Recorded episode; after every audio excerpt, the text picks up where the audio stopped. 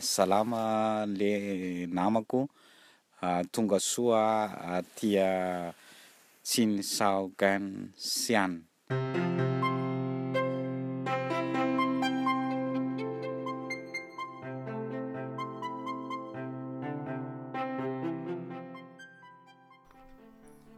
嗯，刚才是我们的向导用他们的部落叫什么来着？萨格拉瓦。对，用萨克拉瓦部落语替我打的这个招呼哈。那我再用中文来做一次开场白吧。欢迎收听迟早更新，我是任宁，我是锵锵，我是今天今天的嘉宾 Dennis。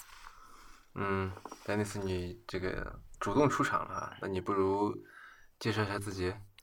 嗯，好的，嗯，我之前呢是在嗯留学期间呢是经常在户外去旅行，然后特别爱风光摄影，然后现在在上海创业，做的项目呢偏向于一个叫动图搜索有关的文化型项目，然后这次非常有幸能跟锵锵姐、任宁一起来到非洲的马达加斯加旅行。嗯。所以，反正这次我们只是在旅行当中，然后想着，既然设备都带来了，那不如就录一场吧。所以，想做一次这个内核恐慌经常在做的所谓没有主题的闲聊。嗯，然后我首先想到的其实是前两天我们有过一段时间没有网，对吧？因为就跑到那个雨林里边去了。那段日子，我觉得就是因为我现在回想起哈，我。在之前完全没有网的状态，好像就是之前跟江江在南极，嗯，啊，但是那个是相对一个怎么说比较远离工作的一个状态，因为也是在这个春节期间年底，对吧？大家其实呃该做的事情基本上也都已经结束了，但是最近也是正是在这个好多事情正在开展当中，呃，然后这个其实非洲的这个网络这个通讯基础设施，在我看来已经挺不错的了。嗯，那天在跟这个 Rio 在聊天，然后他就问我说：“呃，这个非洲的基建做的怎么样？”然后我说：“到目前为止也是，就是据我所经历到的这个马达加斯加这个国家，基本上百分之七八十吧，这个国土面积都是至少我经历到的哈，都是有这个网络信号的，而且都还不错，至少能有三 G。然后据说有四 G，但是我没没有用到过。对，但是我们这个。可能是卡的问题吧，运营商或者卡的问题。就是我看到广告上面有显示四 G 的，然后前两天就是经历了一个没水、没电，然后晚上也没法洗澡，就更别说这个网的事情了。但是那两天我觉得过的，第一是特别的漫长，第二是特别的，可以说是特别充实吧。嗯，在我之前的印象中，马达就是特别比较原始，然后原生态的环境，那当地的土著还是刀耕火种的状态。然后呢，这次的感觉其实是有几个蛮不一样的体验。第一个是确实，呃，我们有大概持续有四十几、三四十个小时是没有网络的状态，一下子能够，嗯，整个生活的状态给，嗯，给平缓了下来，甚至会觉得每那一天的时间会极其的漫长。刚开始的前面是五六个小时会特别的焦虑，然后到我觉得当时到了。嗯，一天差不多过去之后，其实开始有点慢慢 enjoy 这种状态。哎，你焦虑的原因是什么？嗯，焦虑的话就是非常能够明显。我们在社交网络里面有很多的需要跟别人沟通的事情，那有工作、有朋友、有亲人之间的联系，可能这时候来讲，你的状态是从一个输入状态，从一个屏幕，必须迫使你转移到了可能。嗯，看看这天空，看看这土地，看看这里面的，呃，人们的生活状态。所以说，这种切换一下子还是刚开始是没有适应过来的，这是我的焦虑的点。嗯，我是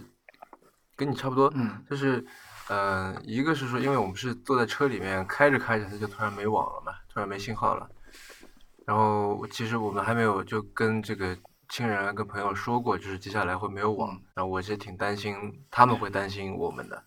嗯，呃，第二个是就是因为之前，呃，有过几个几条信息，然后它是推到了这个苹果的推送服务器上面，但是没有推到这个 App 的这个服务器上，然后我就只是看到了，就然后他就一闪而过，就我大概看到了一句话，但是我没有来得及细看，然后也没有来得及去回他，就这个我一直在想，他到到到底跟我说了句什么？好像是这个意思，似乎又不是。到底发生什么事儿？我在想这个。但是紧急的事情吗？嗯，也许没有那么的紧急，就好像非要在今天办了不可那种，但嗯是也是个事儿嘛，大小也是个事儿。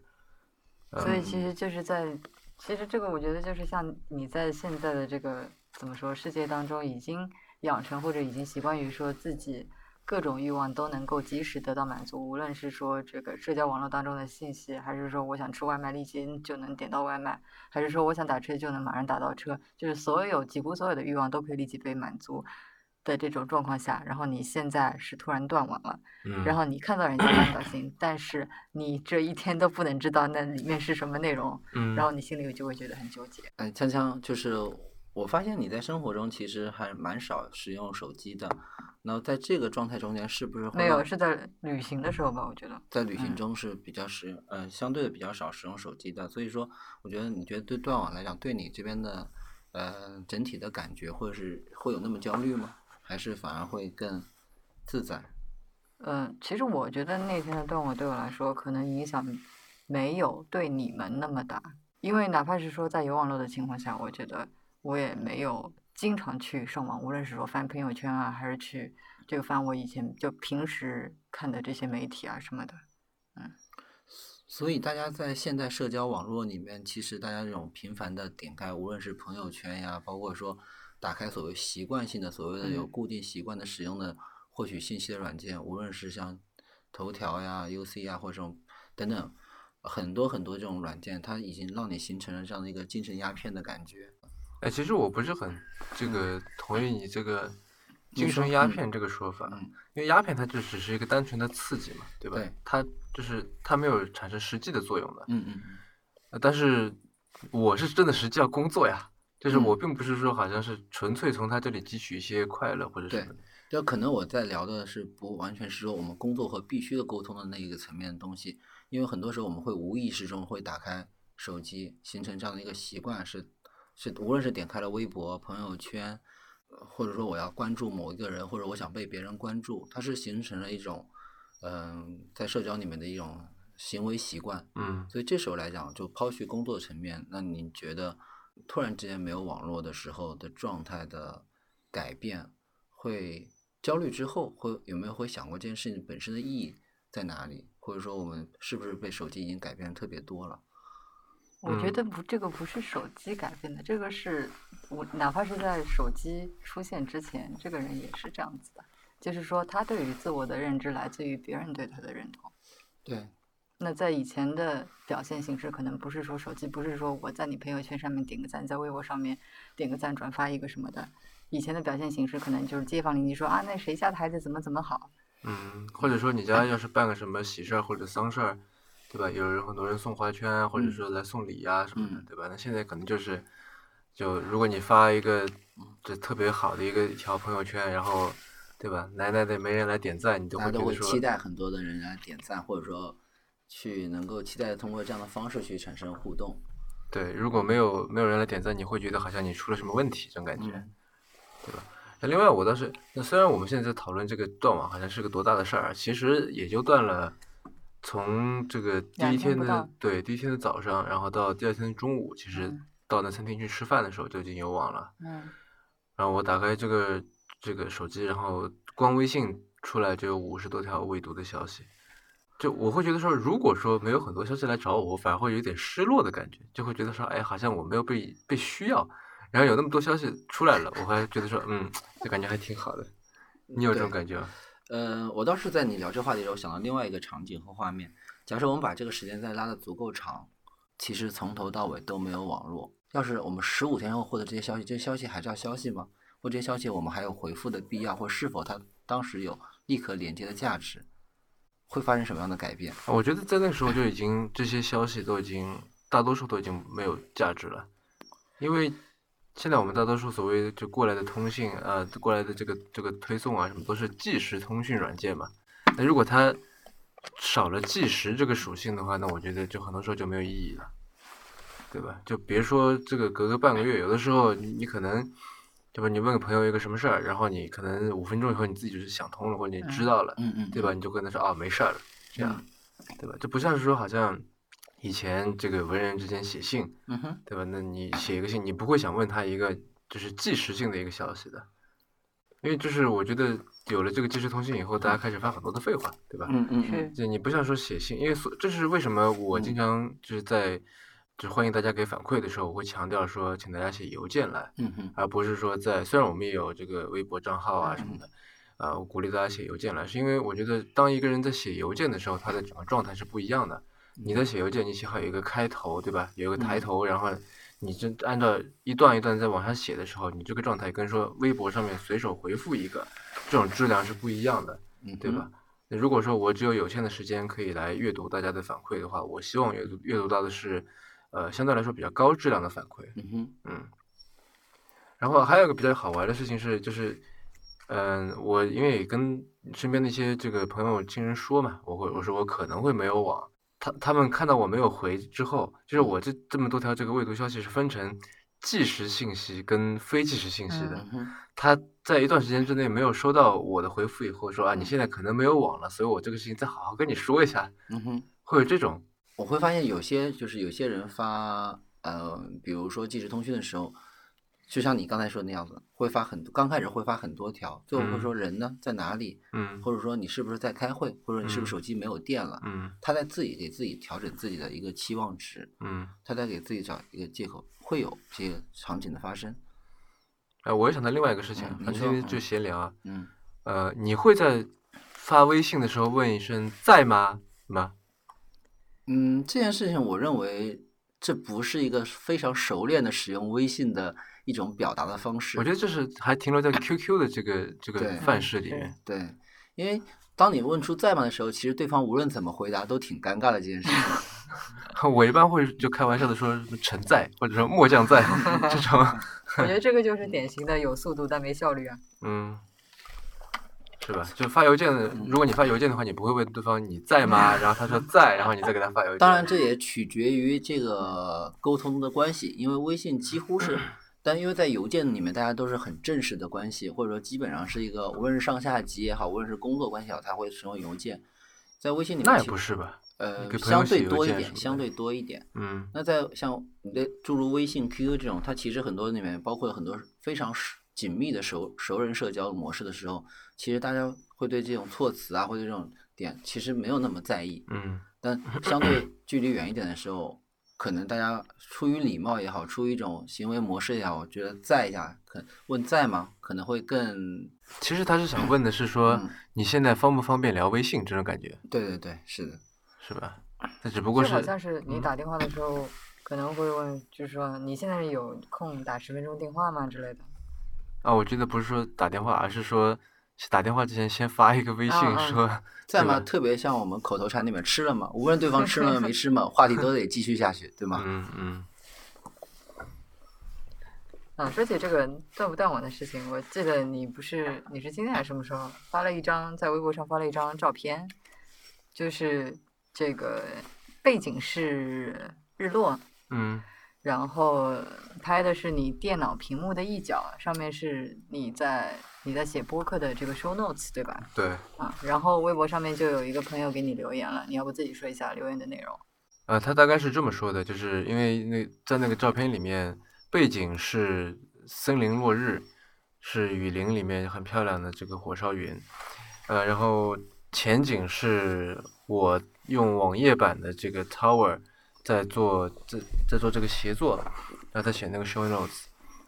然后他就说这个外面明明有真正的 Safari，但是你却偏偏要怎么说呢？抓住这个电脑里面的这个 Safari 不放。对吧？因为因为这个那个 macOS 的默认的这个浏览器是 Safari 嘛，我觉得这个点还挺好玩的，因为嗯哼，嗯，刚刚我我不我不是特别清楚，就是为什么这个苹果要把自己的这个电脑浏览器叫做 Safari，嗯但是我估计就是跟以前的什么 Internet Explorer 对吧，差不多，就是是它还就这个命名的这个整个范式嗯还停留在就是因特网的一个蛮荒时代。嗯对吧？在那个时候上网是一种游猎，对，是一种探险，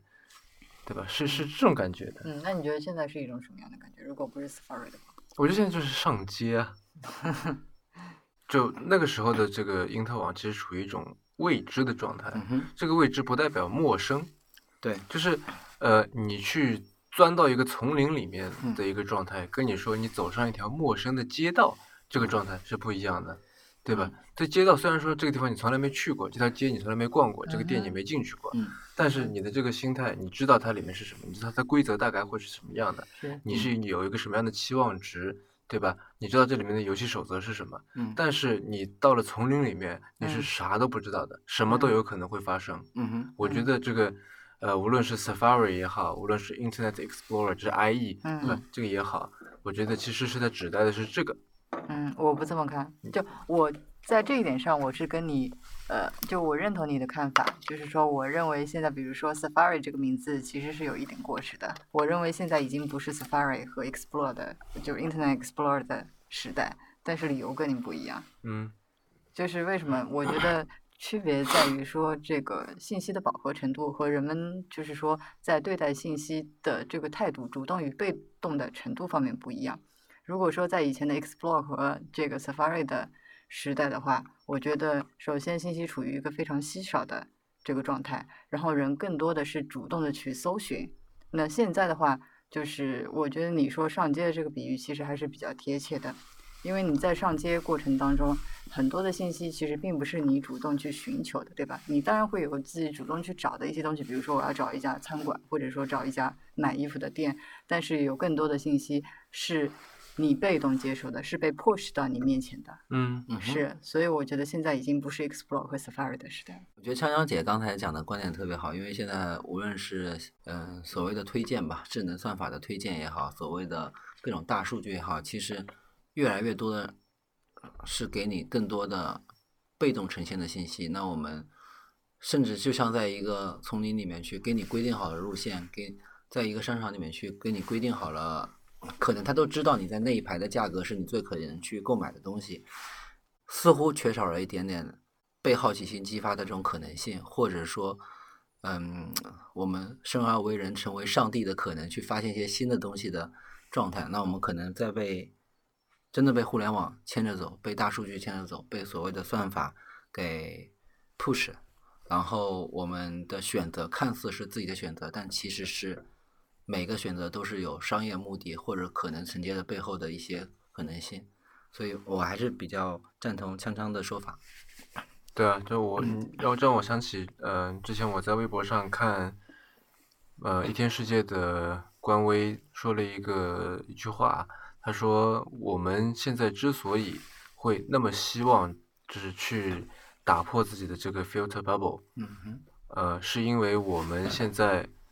得到自己喜欢的东西太容易了。嗯或者得到我们已已经喜欢的东西太容易了。你喜欢嗯就是这首歌，你估计也喜欢另一首歌，对吧？嗯在以前你要知道另一首歌你也听到它是嗯挺困难的，但现在就可能就主动就推到你那里去了，是，对吧？然后你会觉得说啊，那既然这样的话，还有没有别的东西也是我喜欢的？嗯哼。你会去主动追求这些东西。嗯，我看到很多马达的这种原住民的状态、生活的状态，我会觉得他们的生存依旧还是一个问题，或者说他们的温饱，包括他们的卫生条件都还是个问题。所以说，我觉得原来我们真的获取，无论是一首歌、买一件衣服，呃，随便的喝掉一瓶水，那我觉得这件事情在我们是之前是没有 care 到的一些问题。嗯，就其实这个问题如果发展到就目前全世界最明显的，我觉得应该是美国。嗯哼，就他们的这个生活太方便了，太简单了，嗯哼，对吧？就是你可能工作几年就可以买一套房子，嗯对吧？然后这个呃几个可能一个星期或者半个星期的工资就可以买，如果你生活在比如说加州这样的地方，嗯，就可以。没有啊，生活在加州买不起房子啊。嗯，那你不要买在这个湾区太好的位置嘛。就我的我的意思，如果你生活在这个加州这些比较高收入的地区，你可能一个星期的工资就可以买一台最新款的 iPhone，对吧？然后就可能半个月的半个月、三个星期的这个工资就可以买一台最新款的 MacBook Pro，就导致生活太过简单，然后我觉得就会造成肤浅啊。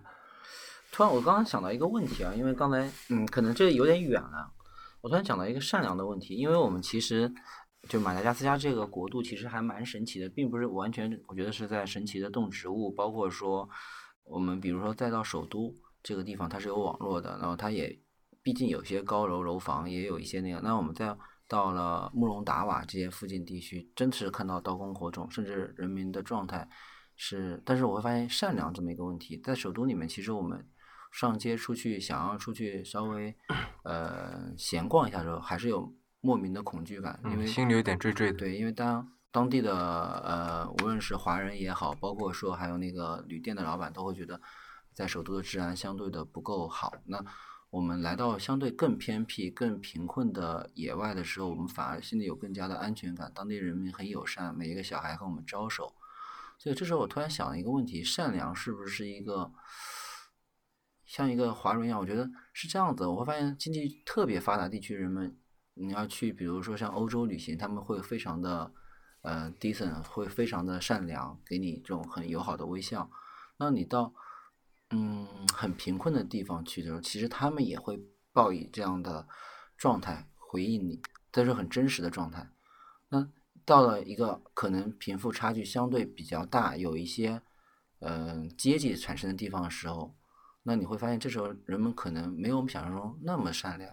所以我觉得善良可能真的是一个 很有意思的一个点，它可能真的跟经济跟跟一个比较有关系。嗯，我觉得，所以你觉得什么人性本善，然后是阶层的分化导致了这个人性变恶？我觉得在这里，在这嗯里就是无论是下这个人性本善还是下人性本恶，这个这是个很经典的一个辩论题目嘛，嗯对吧？我觉得这个下这样的这个一刀切的结论，我觉得都是没办法下的，或者没有意义的，对对吧？嗯，你说的那个现象我也观察到了。嗯我的想法是说，第一，就是在一个贫困的村子里面，嗯哼就比方说，如果你在个城市里面，先先说城市好了，你说那你如果，比方说他抢劫你，对吧？嗯把你的钱都抢过来了，嗯或者说，比如说抢了你一个 iPhone，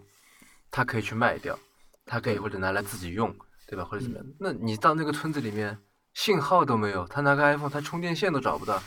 是吧？他拿来干什么呢？他也卖也卖不掉。我就是，嗯我估计他方圆方圆两百公里之内都都找不到一个能买得起 iPhone 的人。嗯哼那他抢倒是，那他你比如嗯说什么牵着一头牛在走的话，他很有可能来偷袭你，是吧？把牛抢走。嗯就我觉得会比 iPhone 的可能性要大，对吧？这这是第一个。呃，对第二个是说，我觉得它也是带有一定的这个猎奇的形态的。嗯哼对吧，虽然说我们这个走的也是他们嗯所谓的这个国道，其实都是土啊，嗯坑坑洼洼的。嗯、但是在他们看来也是，因为我我印象很深的一点就是，嗯、锵锵在那里路上走的时候，就是然后有一群非洲小孩跑过来来摸他的头发，嗯嗯，他还摸我的手，呃，对，就是他没见过这么白的皮肤，没见过这么直的头发，因为非洲人头发都是弯弯曲曲的嘛，都是卷发。就在他们看来，就是这是一个特别奇怪的一个人，就是你在这个时候，你会就首先会人会比较相对比较友好一点嘛，嗯对吧？你不会想主动去要对他做什么，因为你也不知道他的底细，你也不知道他嗯到底是怎么回事儿，对吧？我倒觉得，就可能在这里，如果你把它解释成善，我觉得这是，也许是因为你本身比较善，所以你看这个东西，你会嗯给他一个就是带有你色彩的一个解释。那我的这个解释可能是有点偏这样子的。对，我觉得你讲的这个呃角度，我觉得也是非常对的，因为确实在无论是在这种呃原始的这些部落里面，其实我觉得这个好奇心，嗯、跟外界的呃好奇心，它确实是一个促使他们，比如说做出我们所谓认可上的比较善良的举动和行为状态，也像刚才锵锵说到说，如果真的是我们车厢后面全是小牛犊，或者说我们可能是这样，那可能他的那种状态又会发生不一样的改变。嗯，但是我刚才我们想，我想绕回来讲一讲，就是刚才我们讲的那个 safari，就是我们现在其实在经历一个 safari 旅行，那我们也会通过呃这个浏览器去看这个全世界。然后我发现一个很比较好玩的现象，因为我们今天有一个呃向导，大概也是跟我差不多年纪的年轻人，大概有二十七八岁左右。他手机里面也当然会有 YouTube，有包括有 Google 这样的浏览器。嗯，然他还用了这个 Facebook Lite 对包括嗯甚至还有中国的 UC 的浏览器器，。对，那我觉得我们还蛮惊讶。所以说，我就是在想，这么一个呃，可能会比较呃好玩的一个点，我觉得 Google 还真的是一个蛮伟大的公司。嗯，嗯，对，他说他用的是 Gmail，对，对吧？然后看的是 YouTube 嗯啊，他还在 YouTube 上自学英语，花了一年，然后英语说的嗯我觉得还挺不错的了。是我这嗯自愧不如。对，因为这个呃，马达它的官方语言是法语，但是就有就好像说我们这个中国的官方语言是普通话，但是很多嗯这个偏远地区或者很多老年人他是不会说普通话的嘛，他只会说嗯当地方言。是就这里也有这个呃当地方言，包括可可能每一个部落之间的这个语言都不一样，这样，所以就是他们整个这个导游要第一要会说法语，然后你在说法语的基基础上面，你可以如果你会说英语，那就又是多一个优势。嗯然后你会说如果会说西班牙语，啊、不对，会说意大利语，那就又是另一个优势。对，这样，然后他就是靠着自己的这个呃，算是我觉得勤劳和聪明吧，通过 YouTube 然后自学会了自学会了这个英语。对，而且不仅如此，他现在还在 YouTube 上面自学中文。嗯，不，那个那个那个那个视频，我觉得会把人给带偏的。他嗯 他的那个例句都就是中文发音都是很不标准的。所以我会觉得非常的好玩。这个世界，就是当我们能够非常轻易的在 Google 类似于这样的浏览器去浏览全世界的时候，我们就特别向往这种原始的去探索一些新鲜世界。当他们每天生活在这种原始的地方的时候，他们又希望能够通过网络去连接、去理解理解这个世界。所以，感谢还是有这样的公司让我们连接起来的。我嗯们那天我们不是在拍那个星空嘛，还有一个这个非洲大叔从旁边走过，嗯就很好奇的看了一会儿。然后你不是在那嗯报那个二十五秒的曝光吗？对，他就在那问说：“哎，你们在拍什么？”嗯我说在拍星星。嗯然后他非常不解，嗯就是有种好像说星星有什么好拍的。嗯大概愣了两秒钟，他说：“哎，上面是不是有个卫星？”嗯哼我说：“没有，就是在拍星星。嗯然后他就觉得嗯，就笑了笑走开了。就我觉得他在看到这个星星的时候，他想到的是卫星，嗯嗯，对吧？这个其实嗯、又让我想到那个那位东莞的朋友留的那句话叫做什么？就外面有真实的 Safari，你还在嗯电脑上面，呃，这个这个 Safari 是吧？嗯嗯其实，呃，我觉得是我们在戴着有色眼镜来看这件事情，嗯哼就是因为我们现在所处的这个信息世界是这样子的，对吧？然后我们觉得说我们在上网的时候，自己的 filter bubble 过于强大，导致说我们好像多数时间接触到的都是被动被推送到我们面前的信息，而丧失了主动来探索世界未知的这种、怎么说呢？呃能力，所以我嗯们会非常渴望或者说认为来到马达加斯加这么一个非常陌生的地方，然后去进行 safari 是一件非常酷、非常有意思的事情。嗯哼但是你反过来说，对于那个非洲大叔来说，他每天面对的是我们现在所厌性的或者觉得很有意思的是吧？星空能看到银河的这个夜空，还有这些乱七八糟各种各样叫不上名字来的动物，但是他其实也深深的陷在了自己的 filter bubble 里面，不是吗？嗯，当我们说星星的时候，他想到的跟我们是完全不一样的东西。所以旅行界有一句话，就是装逼的话，就是旅行无非是从自己过呃呃自己受过的地方去别人受过的地方去看一看。是，旅行就特别像在打一打一个游戏的副本，其实 它只啊是解我知道你什么意思对吧？它在嗯解锁了很多的支线，嗯嗯，但你其实你真正的主线这件事情，嗯对你的主线来讲，其实并没有染上。但这个支线呢，嗯、我们在找支线里面和主线的关联度或者嗯关系，嗯，所以 又聊回来讲说，我们把哎，但是你从支线里面打到的这个工具或者说嗯这个道具，你是可以拿到主线里再用的呀。是嗯是一种曲线救国的感觉。嗯对，就是嗯、确实嘛，因为旅行和阅读都会使人，就两种 safari 都会让人的眼界变得更不一样。还有一个是，其实我想到我之前呃出去旅行的时候有过一次坚持每天都写游记。嗯哼，呃，虽然说我我给自己定的目标是说每天写一千字，嗯一千字听上去不算多嘛，对吧？嗯。但其实要能够每天写一千字，还是挺不容易的一个事情。因为每天的日程其实还是安排的满满当当的。对，然后你可能到酒店就已经，比方说半夜了，然后你洗个澡可能一点钟了，第二天七点钟要起来，嗯，这个时候你还要在这坐下来，打开电脑，面对着就是空无一字的这个这个写作软件，嗯想说我现在要想出一千字来把它填满，而且我还对自己有这个是就是写作内容方面的要求，我还要想的说跟之前写的不一样，我不是说单纯写一个流水账，嗯我要把自己这个角度给表达出来，呃，每天的每天的这个呃，无论是从这个内容和形式上面，都要求能够有所突破，有所创新。其实是非常困难的一个事情。我觉得到到后来已经不是说靠文笔或者说靠什么这种东西了，而是说靠毅力在嗯坚持的。以前的旅行确实是在旅行，因为以前我还走了蛮多地方。那现在旅行，我觉得对我来讲就是一个完全是一个隔开的一个断片的一个点。这段时间内，其实我特别不希望再想工作这件事情。那我会觉得这件事情就是我对自己的放松，然后我我希望这次放松完了之后回去能够快速投入状态里面。然后你会发现在可是这个嗯是真的吗？我觉得我从来没有体会过这种，就是，嗯呃，的确可能这第一，我很累的时候，我想我会想要说啊，我想出去玩一玩。嗯但是如果说我真的出去玩了，第一，我会在玩的时候就是还会在心系工作，因为有很多事情我没有办法做到完全脱开，还还是有人会来问我，来跟我讨论，对吧？可能还要远程开会什么的嗯，这是第一点。第二点，就算是当中没有人来找我，我在比方说那一个星期之内的确是很放松，我就嗯啥都不管了，嗯手机关机。但是我回到 上海，回到这个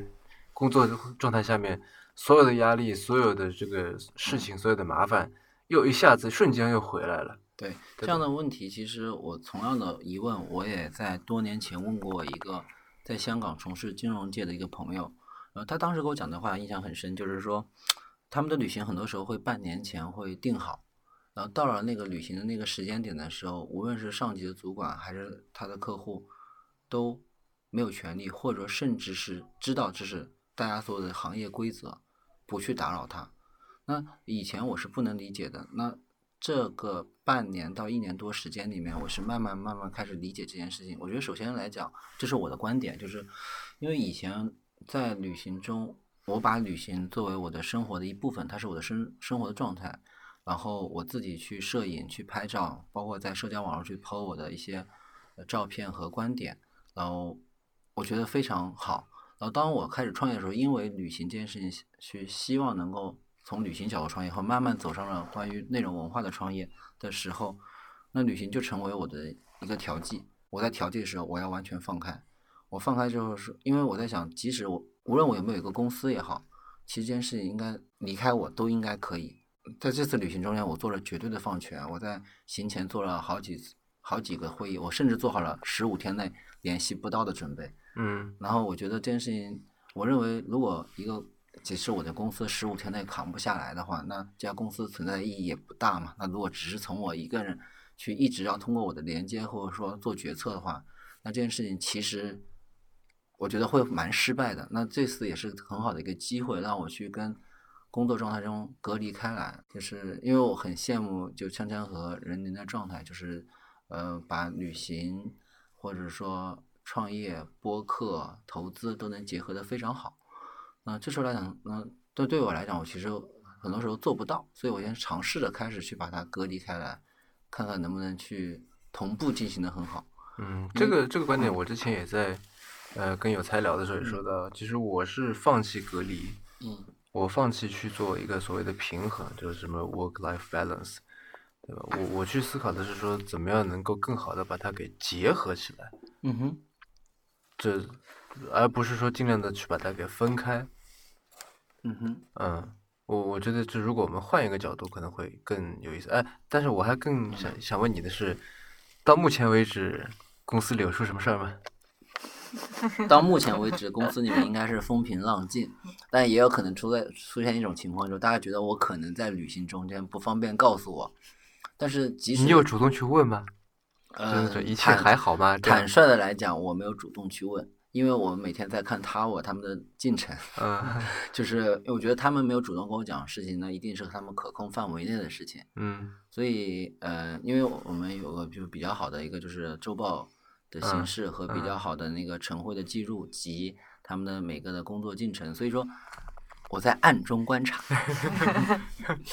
但是呃这次几乎是放开了，因为我把决策也好，或者说最后的判断也好和任务也好，就定下来了。那这时候来嗯讲，我觉得我就应该去 enjoy 旅行，就回到童心的状态。所以在路上面，其实我的整个状态其实是非常放松的，然后并没有特别的呃，怎么说呢？就是我觉得这件事情是我得回到这种之前的旅行状态，所以我一直在找以前的感觉。你的员工有没有呃心里感到不平衡，然后老感觉老板跑路了？呃，这件事情我是这么处理的。这件事情在出发前的出发前的一个月里面，只有嗯、呃、和新的合伙人知道这个事情。然后我跟合伙人沟通讲完这件事情之后，那我在这一个月里面就开始慢慢的去呃呃把一些的权利发放，包括说财务的审批啊，包括说一些合作对接给他去介绍。然后嗯，到出发前的大概七十二小时三天前吧。就给大家所有人开了个会，我讲了一下这样的一个行程，然后嗯，大家怎么想的我不是很清楚，但是因为既然已经发生了嘛，而且既然已经是决定出行了，那我觉得呃我的职责或者我的工作就是说让这件事情让所有人都知道，或者说呃知道之后来讲，那这时候我的我想把担子平稳的交给合伙人和可能希望能够去在这里面去。出彩，或者说能够去承担更多责任的嗯员工，所以我觉得这也是一个比较好的机会，因为确实很难有一个比较长的机会去每天不盯着工作去这个过程。那这时候来讲，中间可能有时有人可能会跳出来，有人可能会在中间会偷懒，都有可能会发生。那这也是个更好的方式去暗中的观察这公司有没有一些所谓管理上的问题，包括说一些运营上的问题。因为你每天绷着的时候，其实你看的是很细节的东西。那这次可能回去之后，我相信每个问题的暴露都可能是从细节能反映到更宏观的内部的一些问题，所以我觉得，呃，可能会是一个好事，但也可能是个坏事，不知道这件事情。嗯。呃，说说，呃，既然说到公司了，嗯嗯，那你要不说说，就是你们到底是在干什么？啊，这个话题转的有点 突然。对，好呀，那我我给大家稍微简单介绍一下我们的工作。我们的这个公司是做嗯 GIF 内容生产和搜索的一家公司。然后呢，嗯，因为大家知道这两年其实，在最早期时候我们有图片这样的一个传播的方式。那我们最早期其实从声音、文字到图片，然后这几年短视频也是大火，但是。在视频领域和图片领域，其实天然存在一个鸿沟。那我们认为这样的形态就是小而短的这种图片的变化，叫 GIF 的这种形态。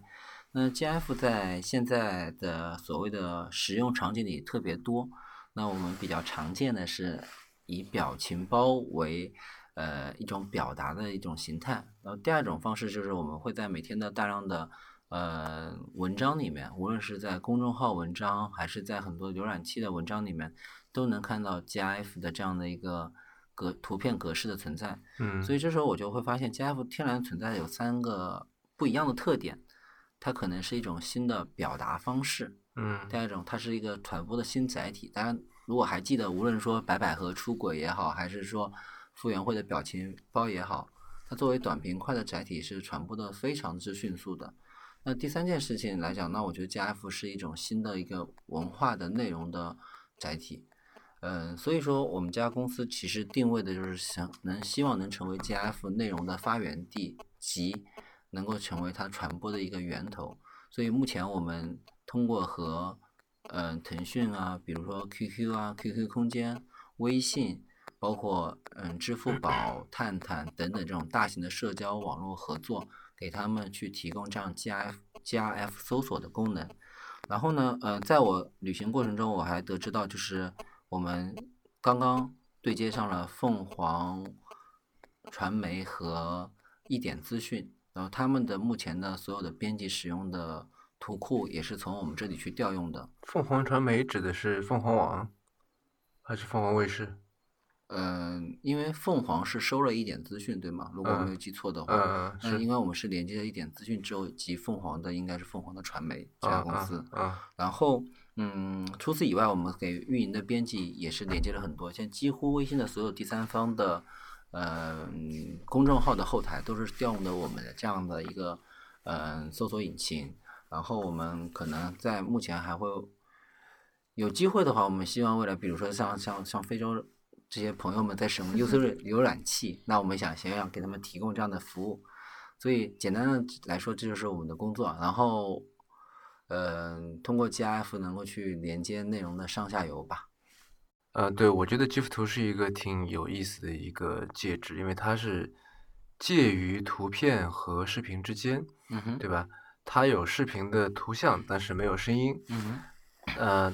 它有这个图片的这个大小和嗯这个传输的这个这个效率，但是呢，它又可以动起来，嗯哼，对吧？能够给就比比起图片来说，它可以这个传递更多的内容。呃，我知道这个美国的那个 Jiffy，嗯哼，他就做的还挺不错的，对吧？对然后呃也拿了挺大的一笔钱。呃，还有就是我之前在看那个是叫 Google Trends 还是什么的，就是它嗯有一个网页，回头我可以放到那个 Notes 里面，大家可以去玩玩看。它是一个自动生成 GIF 图的一个工具，嗯哼，而且它会有一个过程。嗯哼，呃，我随便说啊，比方说，呃，有一个地方它的人口或者说它的这个呃收入比例是说百分之八十的人是在人均呃一万美元以以下，百分之二十的是在人均一万美元以上，这样对吧？我想呈现这么一个数据，然后它就会出现说两个，你但你这个可以自己选啊，比方说数你据可视化是选对数据可视化，但是它还会强行呈现这个过程，你知道吗？我觉得这个很好玩就它像两边在拉拔河一样的嗯，哎，一下是三七四六五五，啊最后一九，然后最后滋滋滋固定下来，哎，变成了二八。嗯如果是图片的话，它就是一个二八，这样就没了。但是它会呈现这个过程，就你觉得这个过程意义在哪？我觉得还挺有意思的，因为就是我只是输了一个二八，然后这这整个过程都是它自动给我强行出现的。对，这时候就说到，其实 GIF，呃因为 GIF 是一个科普一下，它是一个已经存在了三十年的格式。其实我们现在看到很多动图不完全是 GIF 的格式，但是 GIF 名气太大了，它已经代指的是整个动态图片的一种表达形式。嗯、您刚刚讲的那个点，其实恰恰就是 GIF 这种表达形式的一种呃所呃所谓的特性，它能在更加短的时间内去表现表达变化。呃，换着更形象的表情包吧。当发一张图片的时候，其实你很多时候要去配上文字，嗯产生一个叫反差，或者产生一个可能是脑洞和联想，嗯形成一个效果。但是在很多动态图片的表情包里面，就是那一笑一颦，那一个挤眉弄眼，或者那整个或者谁摔了一跤，谁嗯产生了这样的一个很滑稽的动作，它就能快速的表达整个的行为发生的一个状态。嗯那这就是我觉得不一样的地方。然后您刚才讲到的那个 Giphy，Giphy 这家公司其实已经现在成为美国呃非常大的一个内容传播的一个载体。它的下游去连接了诸如 Facebook、Twitter，包括像《华尔街日报》等等这样很大型的社传统的社交和新媒体的这样的呃新媒体的这样的一个嗯下游的分发渠道方式。然后上游呢，它去连接了美国的六大影视公司等等，包括很多的与 NBA 合作，与嗯与很多足球队合作，然后去传播这样的一些精彩的赛事也好的动态的集集锦。目前据我所知，它已经覆盖到了，嗯，每天的每天的 API 的使用调用量大概超超过十亿次左右，然后嗯大概覆盖到了几乎嗯七千五百万的人群使用，然后嗯。与之对标来讲，我们目前我们的 API 以及大概有一亿多的每天的调用量，那大概每天会产生千万级的搜索，那嗯如果比上用户的话，那因为国内的无论是嗯腾腾讯也好，无论是支付宝也好，然后等等，包括这种大的内容平台也好，其实用户群体是远超国内，所以我认为中国的整个 GIF 的内容市场属于方兴未艾，刚刚开始，而且我们其实不太担心巨头的呃进进入，因为这是有非常典型的文化差异的一个内容市场。所以本质上来讲，我觉得 GIF 的搜索引擎这个项目的核心关键，并不简简单单是一个技术搜索，而更多是对刚才讲的是这种动态内容的传送和传嗯播的这样的一个作用。但是，嗯，你说你说嗯，，但是注意有一点，就是你刚才讲到说它是介于图片和视频之间的一个点。嗯，它确实有一点弱点，就是什么呢？它的弱点就是它没办法像视频一样去产生一个更加立体、更加一个形象的、更加形象的一个整个的前因后果的一个状态。所以 GIF 的动以及它没有声音。没有声音，对，没有声音是因为它更单薄嘛。嗯所以 GIF 作为一种传播载体讲，它很特别像一个什么催化剂，它没办法成为一个本身的一个主因。嗯就是当一部电影火的时候，它的内容、表情包，它的作为配图，它会形成这样的一个推波助澜的效果。然后，当一个体育赛事火的时候，就是它本身很难产生一个，它本身很难成成为内容，它更更更可能会成为传播的内容。嗯，所以这是这是一个差异化的地方。我这我跟之前是在想，比方说现在这个手机流量也越来越便宜了，嗯，对吧？那之前如果说你如果你要看一个视频，流量会是一个你很大的一个考虑因素的话，嗯那么这个因素会越来越弱了。那也就是我会觉得说，哎，那是不是大家会就是越来越看更多的视频，而不是去看 GIF 图？因为像你说的这个这个格式或者说这个用法，其实已经存在很久很久了。嗯那在嗯之前是可能说我们要在网页里面嵌一个视频嗯是一件挺麻烦的事情，对，对吧？无论是说你嵌视频的人还是说看视频的人，其实都很麻烦。你在这个情况下面，它是作为一个好像类似 worse is better 这种嗯感觉的，对吧？它可能分辨率更低，它也没有声音，嗯它的这个时间也更短，但是它好歹是个动的呀，对吧？对对对那比图片总要好吧？嗯嗯对吧？这种感觉，啊那好，呃，它流行起来了。嗯那现在已经就是这个呃，无论是你用这个 HTML 五还是用 Flash 做播放嗯器，技术上都是就嵌视频这件事情一点都不是问题，吧？对对流量或者说你的这个托管服务器的成本也是很低的，对吧？那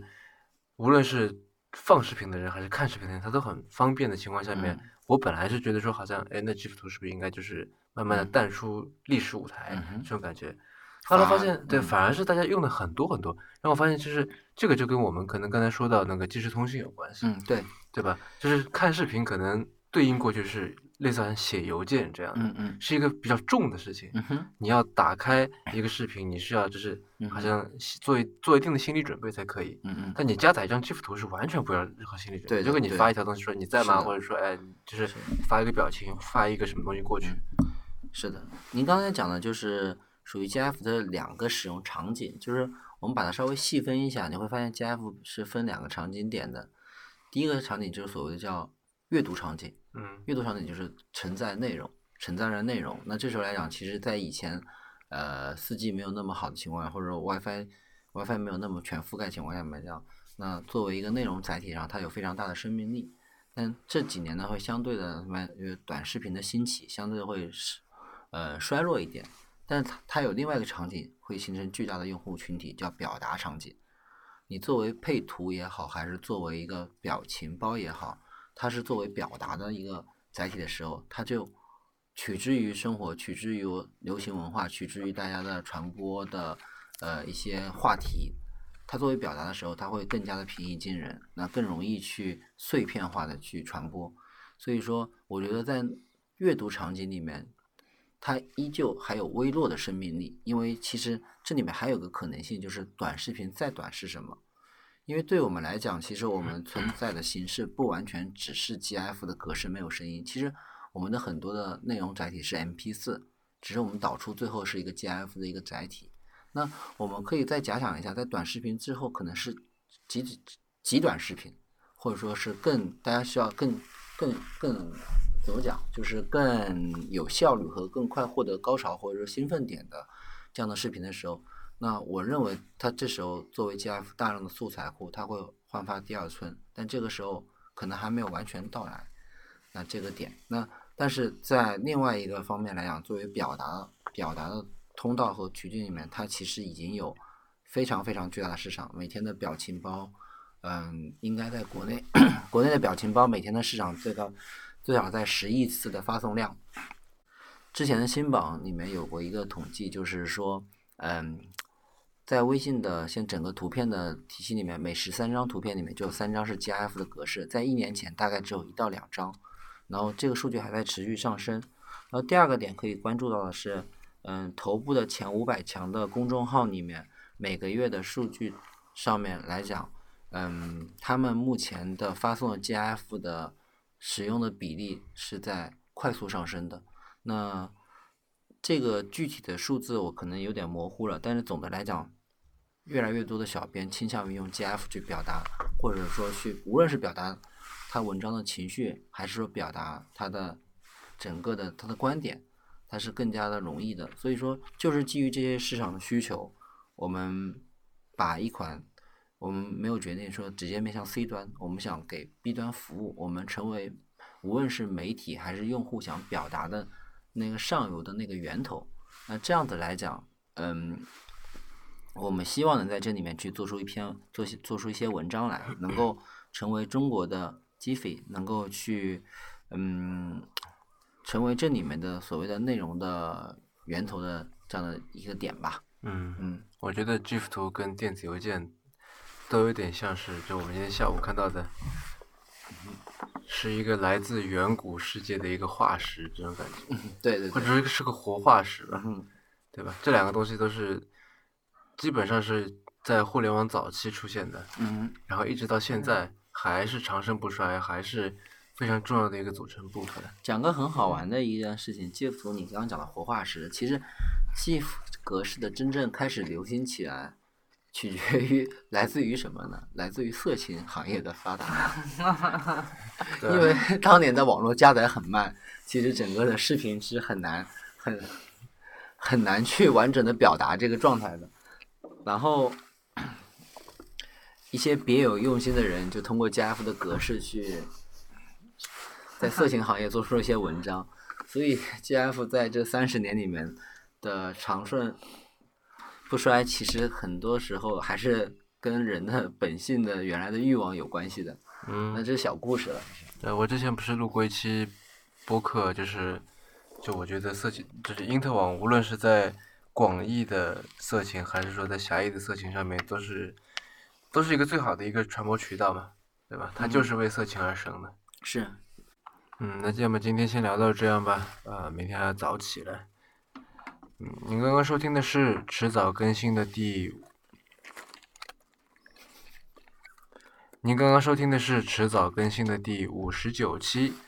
这是一档以科技创新、生活方式和未来商业为主要话题的播客节目，也是风险基金 Once Ventures 关于热情、趣味和好奇心的音频记录。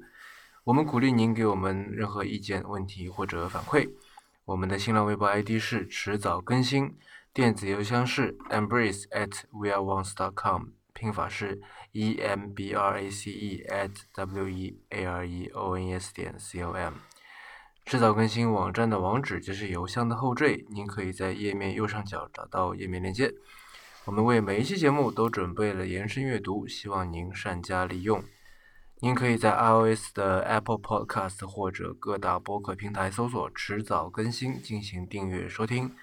我们希望通过这档播客，能让熟悉的事物变得新鲜，让新鲜的事物变得熟悉。拜拜，下期再见。再见